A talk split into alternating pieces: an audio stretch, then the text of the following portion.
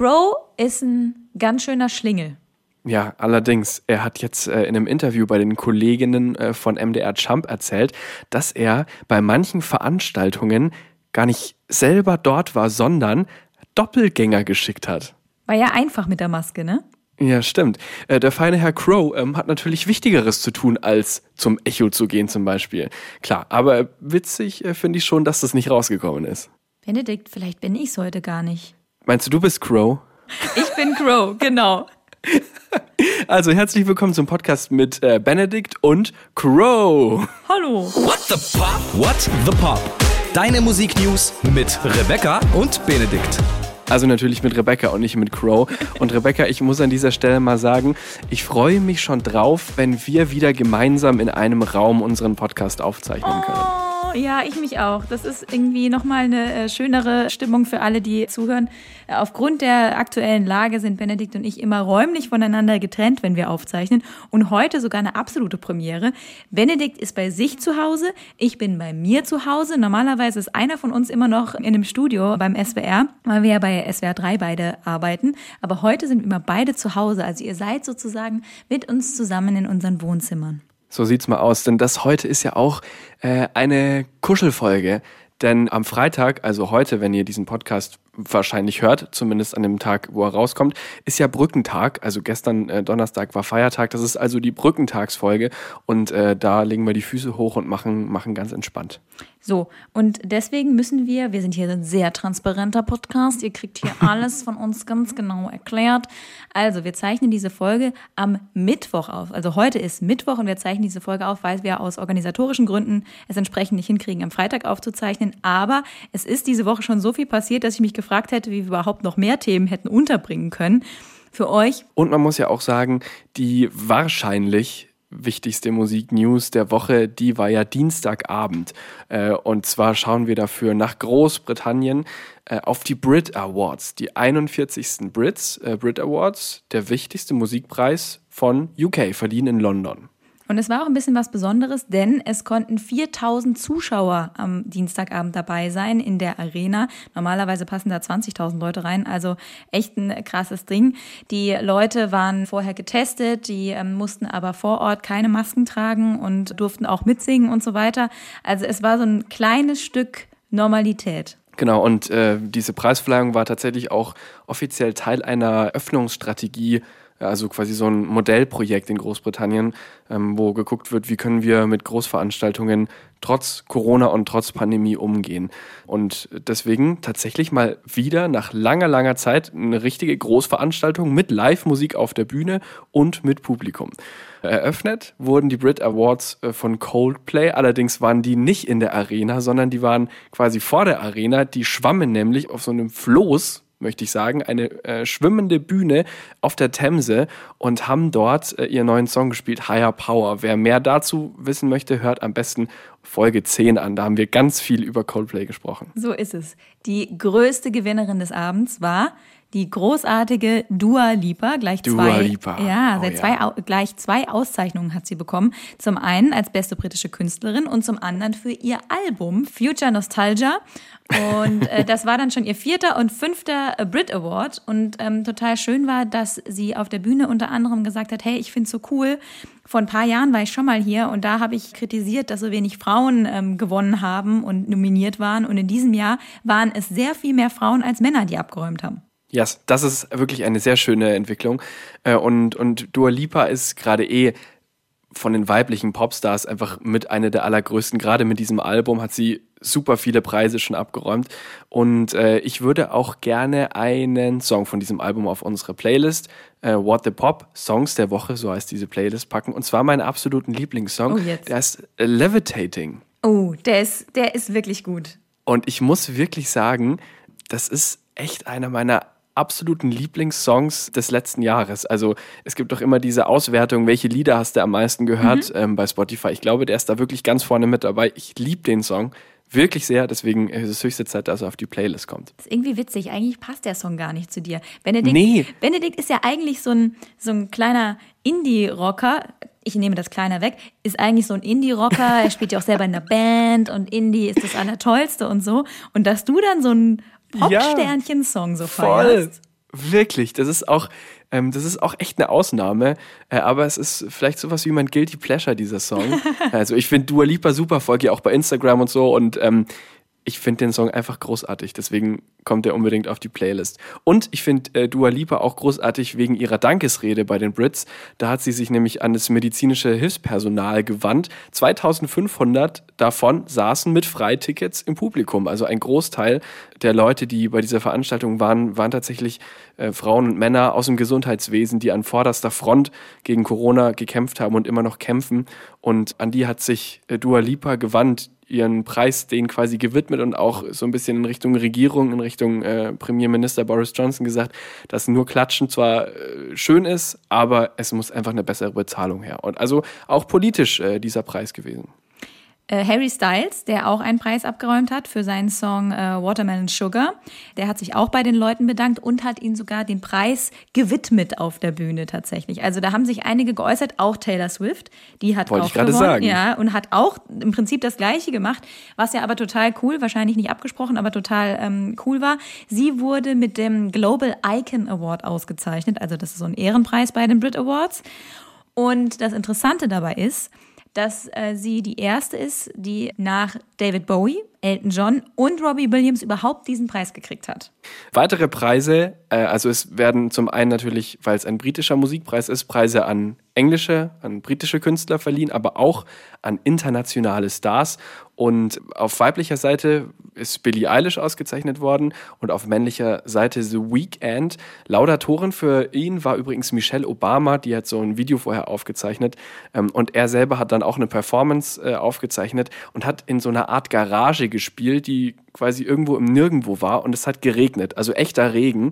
Und dann war er quasi in dieser Garage und hat da seinen Song gesungen. Der hat immer so gute Ideen, ich äh, habe mir das gerne angeguckt. Ja, wobei, also im Regen singen, das haben schon sehr viele gemacht. Denk mal Ja, aber an, mit so einer Garage. Ja, aber eine Garage. Also wie viele Bands spielen in Garagen? Und hier, denk mal an Cry Me a River von Justin Timberlake, das Video. Da ist er ausschließlich im Regen. Oder diese ganzen äh, Popsternchen, die sich auch ständig im Regen regeln. Also Regen und eine Garage finde ich jetzt nicht so wahnsinnig. Okay, also ähm, ich, ich gebe mal einen kleinen Tipp. Auf swr3.de gibt es nämlich auch äh, einen Artikel, den wir gemacht haben. Und da kann man sich diese ganzen Performances nochmal anschauen.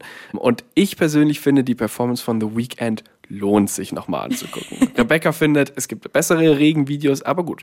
Unterschiedliche Meinungen zu Musik sind ja auch hier im Podcast willkommen. Ja, aber bei Regen sind wir uns einig, wir hätten alle gerade gerne mehr Sonne. Das stimmt natürlich. ähm, wenn wir gerade bei internationalen Acts waren, es wurde auch die internationale beste Band ausgezeichnet und das ist Hayem. Und äh, jetzt muss ich schon wieder so ein Throwback machen hier, lauter Insider heute. Entschuldigung an alle, die vielleicht zum ersten Mal äh, reinhören. Die Band Hayem ist auch schon öfter erwähnt worden, meinerseits hier im Podcast. Die waren auch bei den Grammys nominiert. Die sind auch schon auf unserer Playlist. Und ich sage schon die ganze Zeit, hört die mal, weil die sind erstens richtig geil und zweitens werden die gerade auch richtig groß.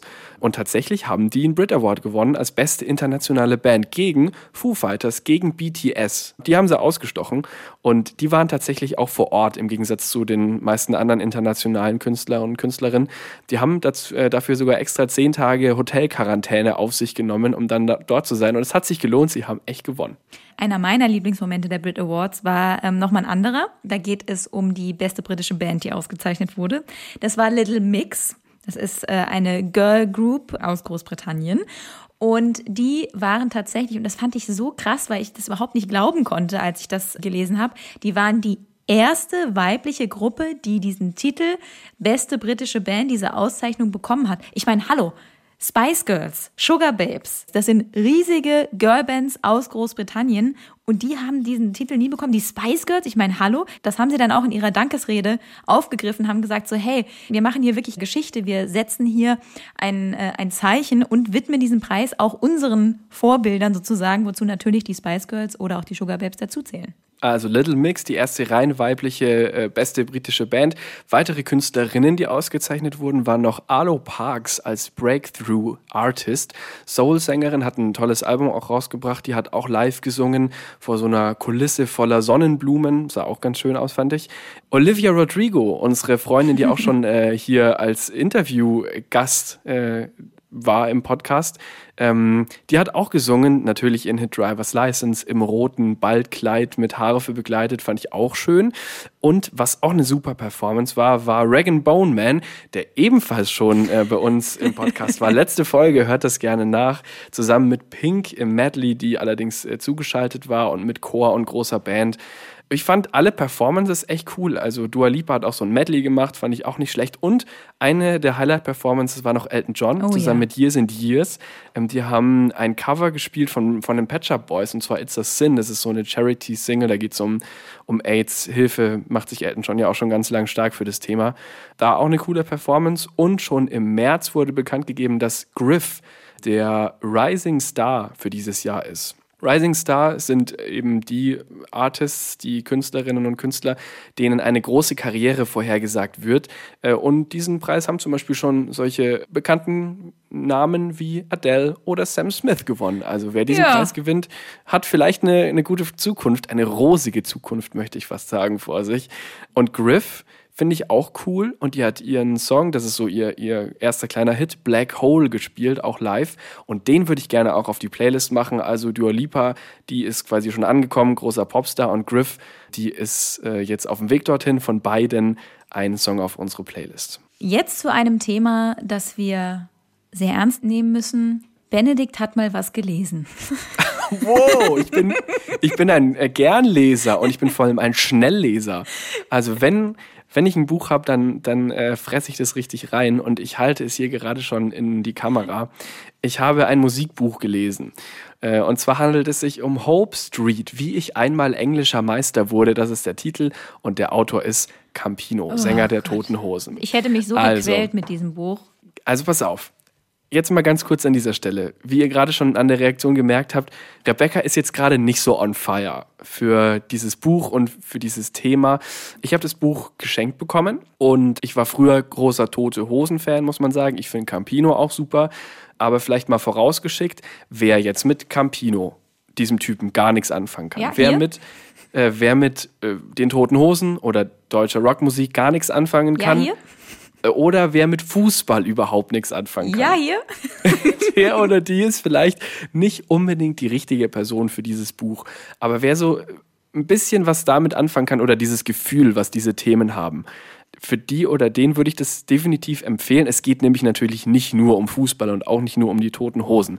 Ganz im Gegenteil. Es ist autobiografisch und es geht einfach ganz viel um sein Leben, um seine Geschichte und es gibt immer wieder so Peaks und so Ausflüge zu verschiedenen anderen Themen.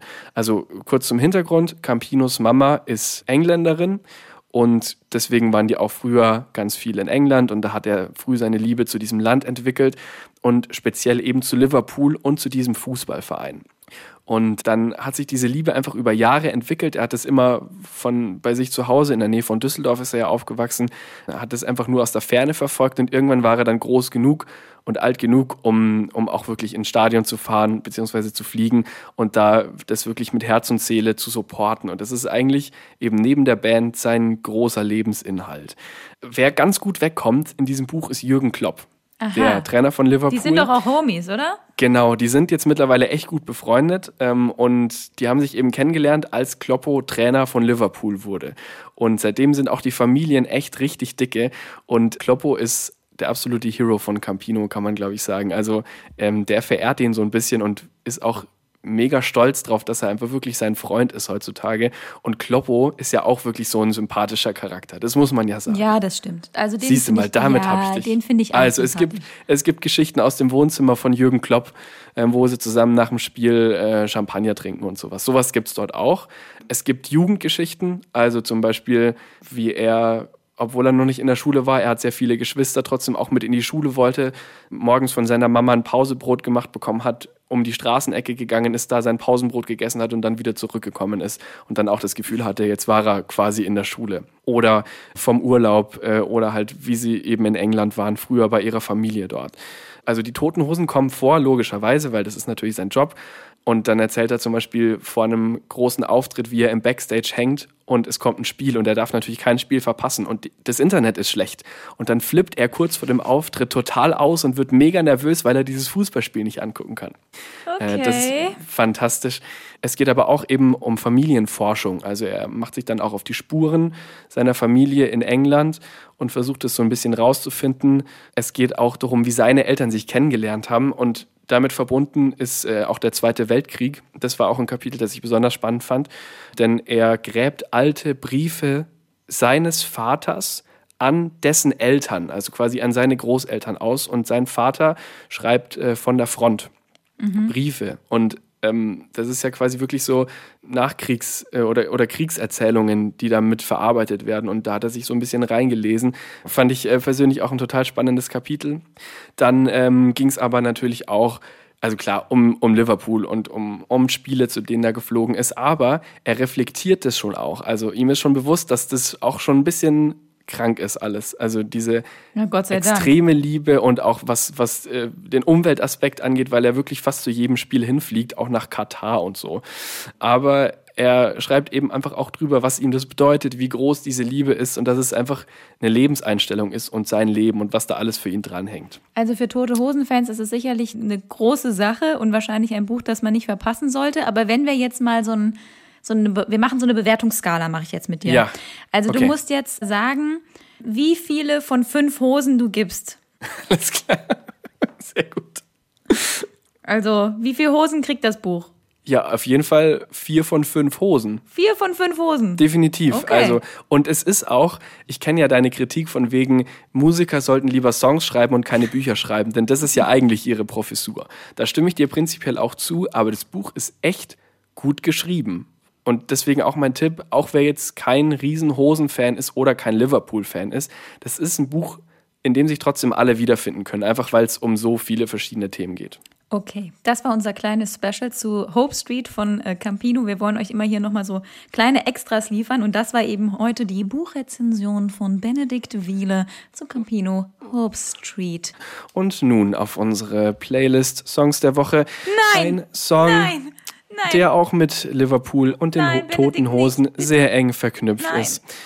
You'll Never Walk Alone. Ähm, Es tut mir leid, Rebecca, das Lied ist doch, das, also es gibt doch kein Lied, das Zusammenhalt so gut zum Ausdruck bringt wie You'll Never Walk Alone. Ja, okay, meinetwegen. Gary and the Pacemakers auf die Playlist. Das gehört zu diesem Buch und zu Campino einfach mit dazu. Da kommen wir nicht drum rum. Gut, dann wechseln wir jetzt aber bitte das Thema. Und bitte. Es geht um Haarsträhnen von Kurt Cobain. Ne, wir wissen, der Sänger von Nirvana. Es werden seine Haarsträhnen versteigert. Ein Auktionshaus bietet diese Haarsträhnen an. Die sollen angeblich von einem Haarschnitt kommen aus dem Jahr 89. Ähm, da hat er sich auf Tour wohl die Haare schneiden lassen und diese Haarsträhnen wurden aufgehoben und werden jetzt inklusive eines Herkunftsdokuments und Fotos von diesem Haarschnitt, als der getätigt wurde, entsprechend versteigert. Ein Mindestgebot liegt bei 2500 US-Dollar. Es werden ja immer mal wieder verrückte Gegenstände von irgendwelchen Stars versteigert, meistens von Stars, die, nicht mehr leben. Aus ihrem Hausstand irgendwelche Gemälde oder so oder irgendwelche persönlichen Gegenstände, goldene Schallplatten. Aber, aber Haarsträhnen, also das, also ich weiß ja nicht, würdest du gern so eine Haarsträhne von Kurt Cobain haben? Also ich weiß nicht. Ich wüsste jetzt auch nicht so richtig, rahmt man sich die dann ein oder muss man Haare bestimmt auf eine bestimmte Art und Weise lagern, damit die Boah. nicht kaputt gehen? Ich meine, am Ende, Benedikt Haare sind, ich hoffe, ich sage jetzt nichts Falsches, sind aber im Prinzip einfach nur abgestorbenes Horn. Ja, geil. Abgestorbenes Horn von Kurt Oder? Cobain für so? über 2500 Dollar. Das klingt ja richtig sexy. also so eine Gitarre zum Beispiel. Ne? Wenn ich sage, seine, Ja. seine erste Gitarre, die er auf Tour irgendwie dann noch gegen die, den Verstärker gehauen hat, die würde ich gerne haben. Aber so Haare, ich weiß ja nicht. Ja. Naja. Also ich wäre da jetzt auch nicht unbedingt dabei. Es gab aber diese Woche noch eine andere Meldung zu Kurt Cobain und zwar wurde eine FBI-Akte zu ihm veröffentlicht. Es ist jetzt nicht weiter ungewöhnlich, das passiert zu bekannten Persönlichkeiten immer mal wieder. Äh, und zwar waren da so Briefe drin, in dem das FBI aufgefordert wurde, dass man nochmal untersuchen sollte, ähm, wie denn äh, Kurt Cobain gestorben sei. Also ob es nicht vielleicht doch Mord und nicht Suizid gewesen sei. Am Ende ist aber das Ergebnis relativ langweilig, weil das FBI ist gar nicht aktiv geworden, weil ähm, sie gesagt haben, sie richten sich nach dem, was die Landesbehörde sagt und die Landesbehörde hat gesagt Suizid und damit ist die Sache erledigt. Also ja, das war es dann auch wieder. Ja, um, um den Tod von so berühmten Musikern, äh, so Idolen und Stars und Legenden gibt es ja immer mal wieder Verschwörungsmythen, muss man auch sagen. Und auch hier zu Kurt Cobain, da gab es über die Jahre immer mal wieder irgendwelche Leute, die sagen, ach, aber war das nicht vielleicht oder vielleicht hier so oder so, halte ich alles für sehr unwahrscheinlich und sehr, sehr vage. Und damit zum nächsten Thema und ehrlicherweise meinem Lieblingsthema äh, der Woche oder dieser Folge. Nach Campino natürlich. Nach Campino natürlich. Und zwar geht es um Karaoke. Also Karaoke ist ja eine Sache, die macht ja wahnsinnig Spaß. Und es okay. ist jetzt eine Liste rausgekommen, in der die 20 beliebtesten Karaoke-Songs aufgelistet wurden. Also basiert auf so einem Ranking von einer Karaoke-Maschinenfirma. Kann man jetzt von halten, was man will, aber egal, kann man anzweifeln. Jedenfalls das Auffällige daran ist, und deswegen war das diese Woche auch Thema, dass es nur ein einziger Rocksong auf diese Liste geschafft hat. Und zwar Bohemian Rhapsody von Queen. Also dieser Song ähm, ist ja auf verschiedensten Rankings immer wieder ganz vorne zu finden und wird oft als der beste Song aller Zeiten gehandelt. Klar kann man da ewig drüber diskutieren, ob man sowas überhaupt festlegen kann. Und es gibt doch auch noch die Beatles und ne, ey, das ist auch egal, das soll jeder für sich selber festlegen, aber dass dieses Lied die Musikgeschichte super geprägt hat und mega wichtig war, das steht, denke ich, außer Frage. Der Song kommt ja von A Night at the Opera 1975, also ist auch echt schon relativ alt, klingt aber noch total geil und fresh und dass er eben in dieser Liste ist, zeigt ja, wie wichtig der Song heute immer noch ist. Allerdings wo sind die anderen Rocksongs geblieben in dieser Liste? Äh, wenn ich mir diese Liste mal durchgucke, dann sehe ich da vor allem Musical-Songs drauf. Ja, ich bin froh, dass du das ansprichst, Benedikt. Wir gehen. Es ist ja nicht zu übersehen. Äh, die Top 5 können wir mal eben durchgehen. Zum Beispiel auf Platz 1 haben wir hier Let It Go, Let It Go, Let It Go. Can't hold it back anymore. Aus Frozen oder die Eiskönigin, ne? Oder ich lass los, ich lass los. Ihr kennt das schon. Dann auf der 2, gut, das ist kein äh, Musical-Film, Song Dance Monkey von Tones and I, den kennen wir alle. Aber ich glaube, dass die Leute halt, weil da kommen doch auch diese Affenlaute drin vor. Uh, ah, see you und so weiter. Ich singe nicht weiter, sorry. Aber es war schon ein angesetztes Singen. Ich bin leicht begeistert. Ja, aber mehr traue ich mich noch nicht. ähm, und ich könnte mir vorstellen, dass es deswegen die Leute so gut finden und es ist ja auch einer der meistgestreamten Songs und so weiter. Ja, dann auf drei Old Town Road von Lil Nas X und Billy Ray Cyrus. Okay, das war ein Riesenhit. Dann kommt eben Bohemian Rhapsody. Dann kommt Shallow aus dem Film Stars Born mit Lady Gaga. Also Musicalfilm im Grunde Musicalfilm. Und dann kommen so ein paar äh, Pop-Songs, aber dann, weil du Musicalfilme angesprochen hast, dann gibt's noch How Far I Go aus Vajana aus dem Film. Dann der König Hakuna Matata, König der Löwen, A Million Dreams aus The Greatest Showman, Do You Wanna Build a Snowman? Aus Die Eiskönigin nochmal, You're Welcome? Aus Vajana nochmal, A Whole New World? Aus Aladdin, This Is Me? Aus The Greatest Showman, Under the Sea? Von Ariel die Meerjungfrau. Also da ist richtig was dabei. Man kann also sagen, das sind die Songs, die die Leute bewegen, die sie mitsingen wollen, die sie fühlen. Ja, aber zum Beispiel sowas wie Seven Nation Army. Ja, aber den kannst du ja nicht ja richtig singen. Was? Da kommt doch diese mega Mitsingstelle. Aber das ist ja also, kein Musical, ach, kein Musical. Das ist ja kein Karaoke-Song, wo du sagst so, ja, jetzt, jetzt singe ich mal was. Das ist ja nur eher so ein Gröl. Also ich gebe dir recht, das ist natürlich total zum Mitsingen. Aber beim Karaoke, da muss man sich einen Song auswählen, den man so richtig, den man so richtig fühlen und durchstarten kann. Performen ist das Wort. Ja, performen. Hast du, hast du eine geile Karaoke-Geschichte? Also, weil ganz ehrlich, ich war halt noch nie in der Karaoke-Bar. Also ich habe das mal gemacht im Privaten, so geburtstagsmäßig halt, da hatte so jemand eine Karaoke-Maschine oder das Karaoke von heute ist ja eigentlich Singstar. Mhm. Ähm, das ist ja im Grunde das Gleiche, aber so eine richtige Karaoke-Party, wo dann jemand auf die Bühne kommt und vor Menschen singt, sowas habe ich noch nie erlebt. Nein, also ich war mit, oh Gott, ich weiß nicht mehr, wie alt ich war, 15 oder 16 weiß nicht mehr genau, war ich mit so einer Jugendfreizeit äh, in Spanien. Und da waren wir dann einen Abend in der Karaoke-Bar Und da haben meine Freundinnen und ich ähm, uns einen Song ausgewählt, nämlich irgendwie, irgendwo, irgendwann. Und gingen dann auf die Bühne. Wir waren, glaube ich, zu dritt oder zu viert. Ich weiß noch genau, was ich anhatte, nämlich so ein weiß-schwarz Zebrakleid mit noch so Hawaii-Blumen drauf. Ganz, ganz schlimm. Oh, das klingt fantastisch. Aber ich habe mich gefühlt, also das also hat mich richtig gut gefühlt. Und dann ging der Song los und wir wollten anfangen zu singen und dann war der Text auf Englisch. Oh. Und wir waren auf. Ja, gibt ja auch diese englische Version. Ja, und das stand aber da nicht dabei und wir konnten dann den Text natürlich nicht und es war eine absolute Katastrophe. Oh. Das war natürlich schlecht, weil wir fanden da natürlich so ein paar Typen süß und wollten da halt irgendwie so ein bisschen süß performen, aber es hat halt überhaupt nicht funktioniert. Naja, das war so das eine Karaoke-Erlebnis, das ich hatte. Das andere war in einer der Karaoke-Metropolen wahrscheinlich auch in Taipei in Taiwan. Dort haben die so einzelne Karaoke-Räume tatsächlich, die man sich dann mit Leuten anmieten kann. Und also die, diese, diese Bücher, in denen man da aussuchen kann, beziehungsweise Bücher, das ging alles auch digital, das war unendlich, unendlich. Du konntest jeden Song, der dir eingefallen ist, konntest du da äh, singen. Das war auch sehr, sehr cool. Und jetzt verrate ich dir meinen absoluten Go-To-Karaoke-Song, den ich wirklich eigentlich gar nicht cool finde, aber den ich performen kann. Auf den Punkt. Und das ist Gold von The Spandau Ballet. Aha, okay.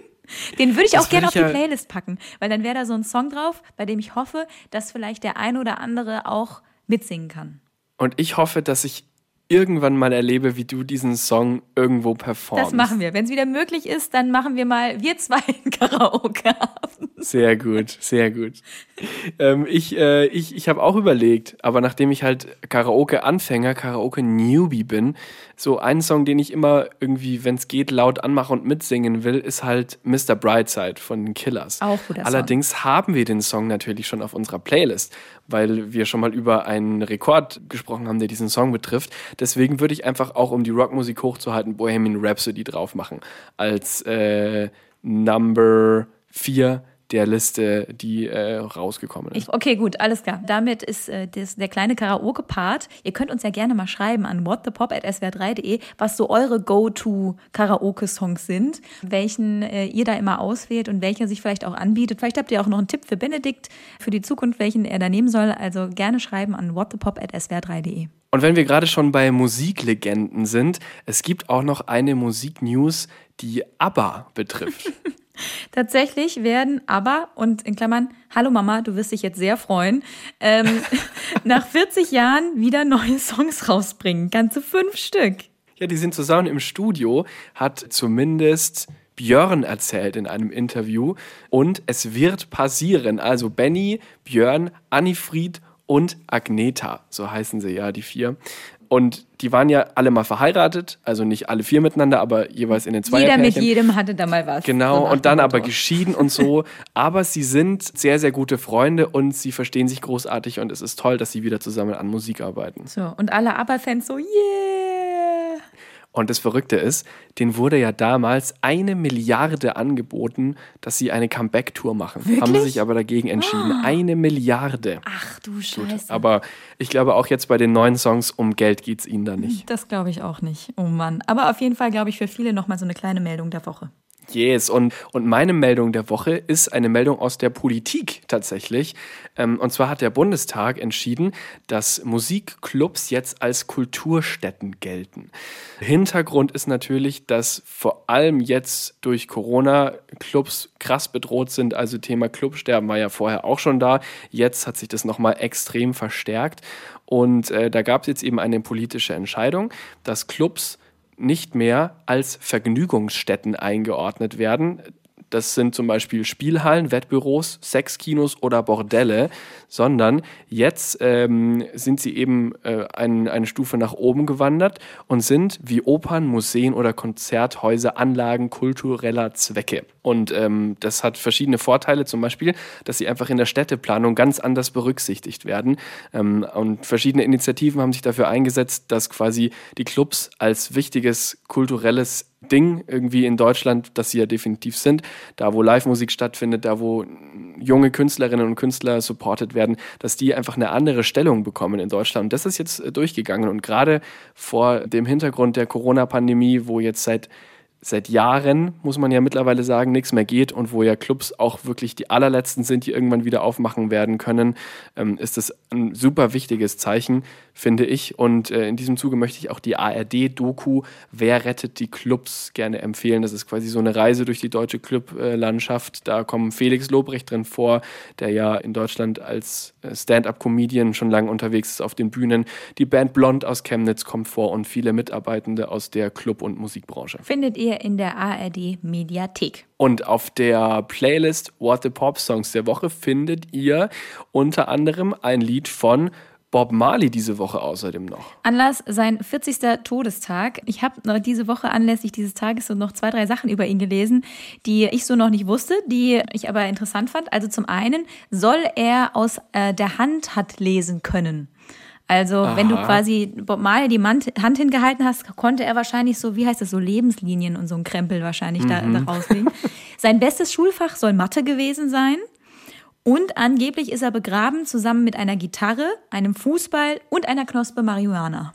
Sehr gut. Bob Marley, der Erfinder des Reggae. Absolut. Ich glaube, das trifft es äh, ganz gut auf den Punkt. Welchen Song? Du hattest eine Reggae-Phase, Rebecca. Hast du auch schon erzählt hier in diesem Podcast. Du darfst den Song natürlich bestimmen. Also ich habe früher, früher auch zum Beispiel Three Little Birds war einer der ersten ja. Songs, mhm. die ich mit Bob Marley äh, verbinde.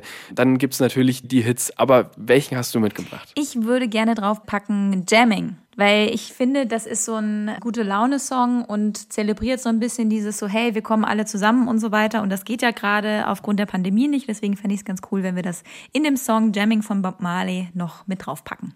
So machen wir das natürlich. Und fürs lange Brückentagswochenende noch ein weiterer Song von dir. Und zwar kommt der von Tim Neuhaus. Der ein oder andere kennt ihn vielleicht als Mitglied in der Clouseau Band.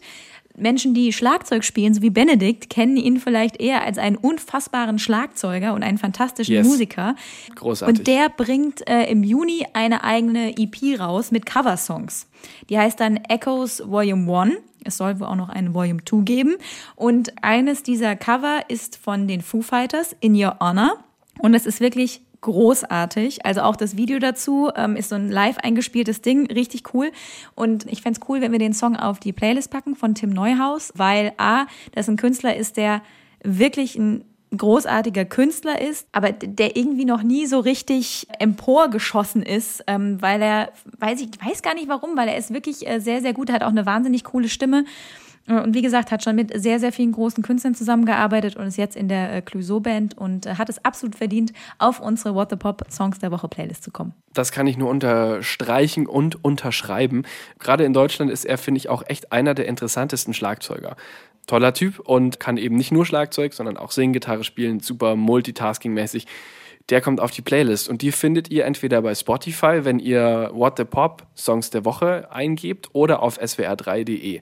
Und wenn ihr Lust habt, die Songs zu hören, freuen wir uns. Wenn ihr Lust habt, uns ein Feedback zu geben oder eine Frage zu stellen, freuen wir uns. Schreibt an whatthepop.swr3.de. Und am allermeisten freuen wir uns, dass ihr bis jetzt gehört habt. Und wenn ihr nächste Woche wieder reinschaltet, Freitag gibt es nämlich bei uns immer die Musiknews der Woche. Oder wenn ihr abonniert, da freuen wir uns auch. So sieht's aus. Wir freuen uns einfach, dass ihr, dass ihr dabei seid. Genau. Also bis, bis zur nächsten Folge. Macht's gut. Tschüss. What the Pop? What the Pop? Ein Podcast von SWR3.